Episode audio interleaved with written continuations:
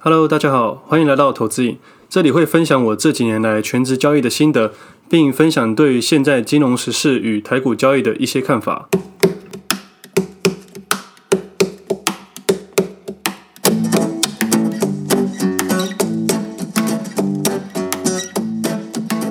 今天时间是十月二十号星期四，这是我第三十七期节目，我是魏德。我前阵子跑回原本的证券公司找同事聊天，发现在营业处的阿姨们都没有变。就是当年那天在洗菜的阿姨们，没错，我当年第一次看到他们在那边洗菜的时候，我也吓一跳。他们真的把这当做自己的家。那这些股民，很常就是每次在新闻媒体上面访问的那些股民。每次我看到这些新闻媒体，都觉得很好笑。其实，在业内的人都知道，来这边看盘的许多人都不一定会买卖，很多都是来聊天的。像我知道这些阿姨哦，他们每天在聊股票，每天很认真研究，他们都用手写。但是真的下单的却非常的少，有时候好几个月才买一次。我觉得有时候他们就是想要参与一下这个市场的感觉。我觉得这样也好啦，至少他们可以降低老化的风险。有事做总比没事做好吧？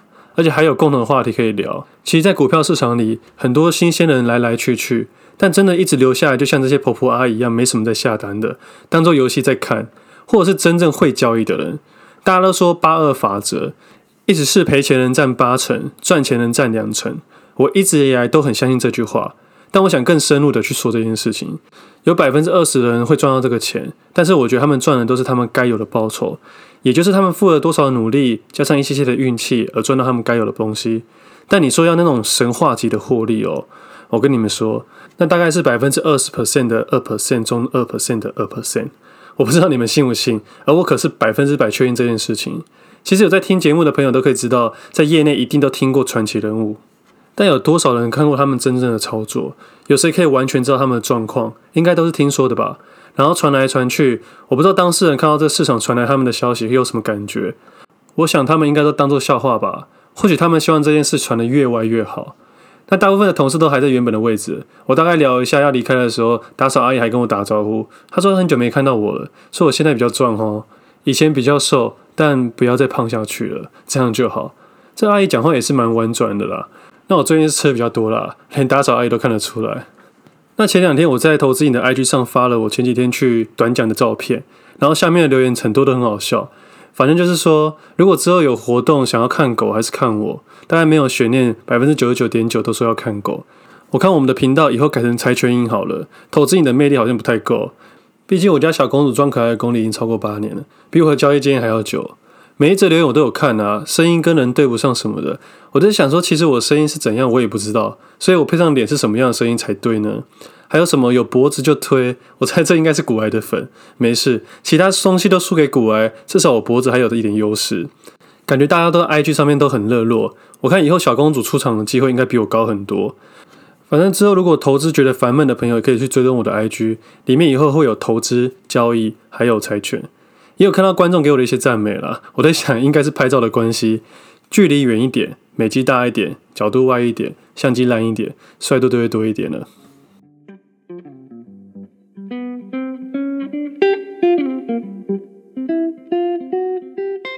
接下来来聊一下最近的台股吧。我前几天跟朋友去吃饭，聊到最近价房价的问题。后来话题不小心被转到股票这件事情，因为大家都想要做一些投资，不管是股票、保险或定存等等。而且现在美金又很便宜，他就跟我说，投资股票最赚钱的。你看今年这样上涨，早知道当初我就把所有的家产全部贷款赌进去就好了，我现在早就财富自由了。我就说不要啦，股票会有风险，你这样 all in 很危险。他说你看这次疫情的关系，上涨到一万两千多点。没买到真的很可惜耶，再给他遇到一次，他一定会全力去拼一波。其实我就在想，股票市场是这样子的，一样的事情发生第二次，通常不会再发生一样的事。但是许多人常常说，股票市场没有新鲜事。其实他的意思就是，一样的事情可能会重复的发生，但是并不是同样的原因。但其实后来我就在想，其实这两个月没有什么明确的方向，而且以我知道的朋友们，在七月之后就没什么特别的获利了。那我这个朋友是一个连户头都还没开的人，代表他是场外看的。那我就不懂为什么场场外看的人会有这么大的误会，误会的这么深。我想应该就是看新闻或者听别人说吧。大部分人都只会讲自己赚钱的一面，并不会说自己赔钱，因为很丢脸。像今天收盘在一万两千九百一十七点，差八二三点就是大家期待的一万三千点了。我一直到现在都还无法理解为什么大家这么在乎加权指数，除非你有操作指数这件事情，那不然根本不关你的事啊。加权指数占某些权值股的比重真的太重了，而且大盘涨，你的持股不一定会上涨；大盘跌，你也不一定会受影响。只不过顺势交易会增加优势，但台股大部分的情况下是上涨与整理的时间会比较多，下跌的时间会越快又急。而且说真的，假设你只有十万元去投资，你真的也不用想太多，完全不用看加权指数也没有差，你也不需要做什么避险。现实的状况要厘清一下，你可能只有十万块，你买了一张股票，可能都不能动了。嗯更实在的话，就是你真的运气好，给你在十万元一年内翻了三倍，虽然可以带来你生活中的一些润滑剂，那说真的，能彻底翻转你的人生吗？而且你要翻三倍的几率也比较小。这点真的要好好认清一下。但是我觉得你从现在开始去了解、去投资，真的是一件好事。如果你还年轻，你早点接触，直到四十岁、五十岁，你有大笔的资金的时候，你可以因为你现在开始的决定，让你的未来胜率更高。假设你在四十岁累积到一千万的资产，你再去做投资，如果绩效还不错，可以在四 percent 的集聚范围做成长，这样对你的未来才会有很大的帮助。而且我相信你到时候的本业依然可以帮你赚钱，这才是生活与投资的平衡。呃，不过如果你是那种天选之人，万中选一啊，我觉得也有可能，你可以去试看看，但不要走火入魔。但是如果你真的想要走火走火入魔，你就要走得彻底一点，不要半途而废。这个魔没有这么好当的。那我们拉回盘面，所谓的趋势就好比多转空或空转多，当然还有整理的盘面，大致分成这三个。但不管你做多到空，还是从空到多，你都可以利用期货去操作。那整理盘面呢？你可以用选择权的卖权去做收收权利金。如果整理上缘或下缘，你可以利用买权去赌一波极端值。剩下的时间根本就是当个观众就好了。这样的话，个股的表现也比较有意义。而且还原加权指数来说，现在早就超过两万多点了。这边不清楚的朋友可以回去听某一集有讲解。我再带入一个股票的概念好了。大家都以为股票在涨是因为有人在买，但其实还有个观念：卖的人太少也可能会涨，不一定是买的人多，反之亦然。那加权指数这件事情啊，在我们这个时代已经没有太大的意义了，仅仅是情绪上的表现，跟三十年前完全不一样。现在股票的选择比以前多太多，操作手法也多很多，还有各项的金融衍生性金融商品。那我们活在这个时代，就应该用我们这个时代的交易逻辑才是。那上一集聊到两只带量股票，我想聊的是，像这种量发起的股票，就是可以去设计短期交易的股票。你可以简单的去设计，将带量长红的低点设为停损点，然后切入一点点的部位试试看，跌过就停损。那如果上去的话，再用自己的交易逻辑去做调整，这样就不用在冷水区等股票就那边瞎猜。我觉得这样子会比较简单一点啊，对于新手投资人。带带大量就是有人在玩，有人的话就可能炒作。你不用去想说它会上去或下去，我觉得这是不一定的。你只能告诉自己有人动作，然后我们再考虑要不要切入。你不可能把全市场所有带量的股票都买入，你可以去买你喜欢的。这样设计投资游戏就会比较简单。而在关键时候没有突破或没有跌破前，你不要去做多余的动作，耐心等待一下。如果你是积极一点的人，你可以利用这段时间去多收集一点资料，包括基本面、技术面、筹码面跟新闻面，去增加自己的投资信心。不过最后，我觉得还是要回到价格这件事情。你自己去多试几次，有点信心，就是自己的交易逻辑了。我已经很久没有在盘中看财经新闻了，但之后我会开始慢慢看。我蛮好奇其他人都在讲什么，这样我也可以跟各位听众朋友多一点共鸣，也能聊更多的事情。像最近欧洲爆发第三波疫情，但我认为疫情这件事情早知道对股市没有这么影响了。呃，我反而认为台股之后如果遇到修正，我觉得比较可能是汇损这件事情。说真的，大立光都开出第一枪了，我看广达和电子厂商要注意一点了。虽然每间公司都会有部位性的调整避险，但既然都说是避险了，或多或少还是会有损失。当初彭淮南就是不希望汇损影响太大，而让汇率尽量稳定。那可能是因为最近外资进来的资金比较多，也造成台币强升。不过我觉得这也是其中一个原因，因为经济面要考量的东西太多了，你绝对不可能用一个面向去解释所有的事情。不过通常坏消息出来后的新闻，也可能是股价的好消息。汇损这部分，我觉得还是比疫情更值得注意。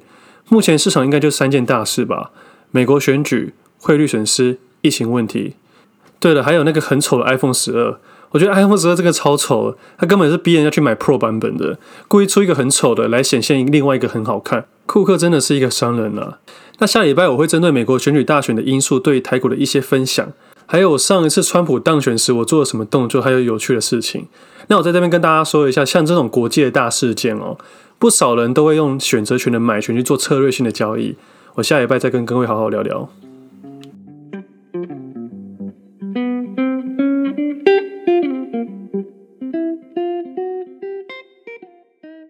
那接下来来回答一下 Q&A，没意外的话，我一周大概是录两集啦。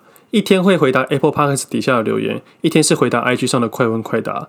那如果你的问题比较多或复杂，你可以你可以透过 email 给我，或者是赞助那边留言询问都可以。第二个问题是如何看待增资与减资？对于这件事情，我个人是中性看待，它不会是我看待未来股价的一个重要因素。